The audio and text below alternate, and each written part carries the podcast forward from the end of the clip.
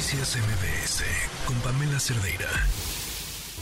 Periodismo a toda prueba con Joali Reséndiz. Esta es la historia que nos tiene Joali Reséndiz. A 366 kilómetros de la Ciudad de México, durante un vuelo a Oaxaca a fin de supervisar los trabajos en el poblado de Santiago Miltepec, el presidente Enrique Peña Nieto, en su nivel más bajo de popularidad y de confianza en su gobierno, viajaba rodeado de su equipo y parte de su gabinete. Juntos realizaban un mapeo para revisar la zona afectada que en unos minutos visitarían, el censo de damnificados y el avance de los trabajos. Peña Nieto escuchaba sin sospechar que una nueva prueba simbraría su gobierno. Los daños estructurales de su administración quedaban una vez más expuestos porque en tierra un terremoto remecía la zona centro del país. Aún en vuelo, una persona cercana al equipo del presidente interrumpió la reunión de gabinete en los cielos oaxaqueños y le dijo en voz baja en su oído derecho. Señor presidente, acaba de registrarse un sismo muy duro en la Ciudad de México. Estuvo muy fuerte. Luis Felipe Puente, mexiquense, amigo cercano, técnico en administración de empresas turísticas, coordinador nacional de protección civil de la Secretaría de Gobernación, recibía información del sismo que lo enteraba de la gravedad de lo ocurrido y lo compartía con el presidente.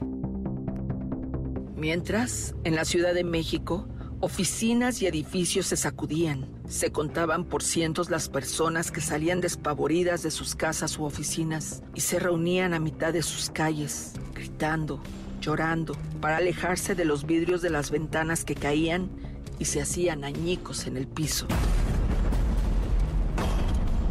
Otros caminaban juntos, tapando su nariz por el olor a gas de algún edificio colapsado. También en el sur, los vecinos presenciaban un agitado movimiento y luego el desplome del edificio 1C del multifamiliar Istetlalpan, uno de los 10 conjuntos, con un total de 500 departamentos inaugurados después del terremoto de 1957, año en que se desplomó el Ángel de la Independencia. En el Hospital La del Instituto Mexicano del Seguro Social, los protocolos y brigadas de emergencia se activaban. La vida y la muerte se reconocían afuera del quirófano, donde el doctor David Arellano Ostoa, jefe del Departamento de Cirugía Cardíaca Pediátrica del IMSS, realizaba una cirugía de corazón a la pequeña Naira Renata de 22 días de nacida. A pesar del fuerte movimiento y de los gritos que se escuchaban afuera, él dijo, tranquilos, se siente mucho porque hay amortiguadores. Vamos a apurarnos y nos vamos. Y continuaron su labor con solo un objetivo, sanar el corazón de una pequeña. La sacudida por el sismo provocó que Angélica, que Antonio Martín y Diana Pacheco quedaran atrapados en uno de los seis pisos del edificio de despachos ubicado en Álvaro Obregón, 286, Colonia Roma Norte. Diana, a pesar de tener una losa sobre sus hombros y cabeza, logró con su dedo índice enviar su ubicación por WhatsApp a quien es su esposo desde hace 12 años. Padre nuestro que estás en el cielo, santificado sea tu nombre. Y comenzó a rezar. En otro lugar, Michelle Fernanda quedaba varada con varias personas más en el cuarto piso. Habían intentado salir, pero la puerta era demasiado angosta. En los pisos segundo y tercero ocurría lo mismo. Las salidas de emergencia eran una trampa. El desinterés de las autoridades por supervisar estructuras y la posibilidad de corrupción burocrática en edificios colapsados de más de cuatro pisos. El caos en el Aeropuerto Internacional de la Ciudad de México reinó. Los pasajeros corrían atemorizados. Más de 180 vuelos resultaron afectados. En el estado de Morelos, techos y paredes de casas caían como efecto dominó en más de la mitad de sus 33 municipios. Los niños, saquen a los niños, gritaban las maestras mientras las paredes del kinder de la localidad se agrietaban y trozos de cemento caían del techo. Jojutla, se nos cae Jojutla, Jojutla se nos acaba de caer. Esto parecen imágenes sacadas de una película de terror. Parece que aquí hubo un bombardeo. Hoy será una jornada muy larga. Esto es devastador. Habían pasado 12 minutos cuando el Servicio Sismológico Nacional publicó en su cuenta de Twitter, sismo magnitud 7.1 localizado a 12 kilómetros al sureste de Azochiapan, Morelos. Era medianoche cuando el presidente de México, Enrique Peña Nieto, dio un mensaje en cadena nacional. Mexicanas y mexicanos, esta tarde hubo un fuerte terremoto que causó severos daños en entidades del centro y sur del país. Este desastre natural se da menos de dos semanas de otro gran sismo que afectó a los estados de Chiapas y Oaxaca. En este momento, 40% de la Ciudad de México y 60% en el estado de Morelos no tienen servicio de electricidad. Los servicios de urgencias del Seguro Social, ISTE, Pemex, la Secretaría de la Defensa Nacional y la Secretaría de Marina están disponibles para toda persona que requiera atención, sea o no derechohabiente.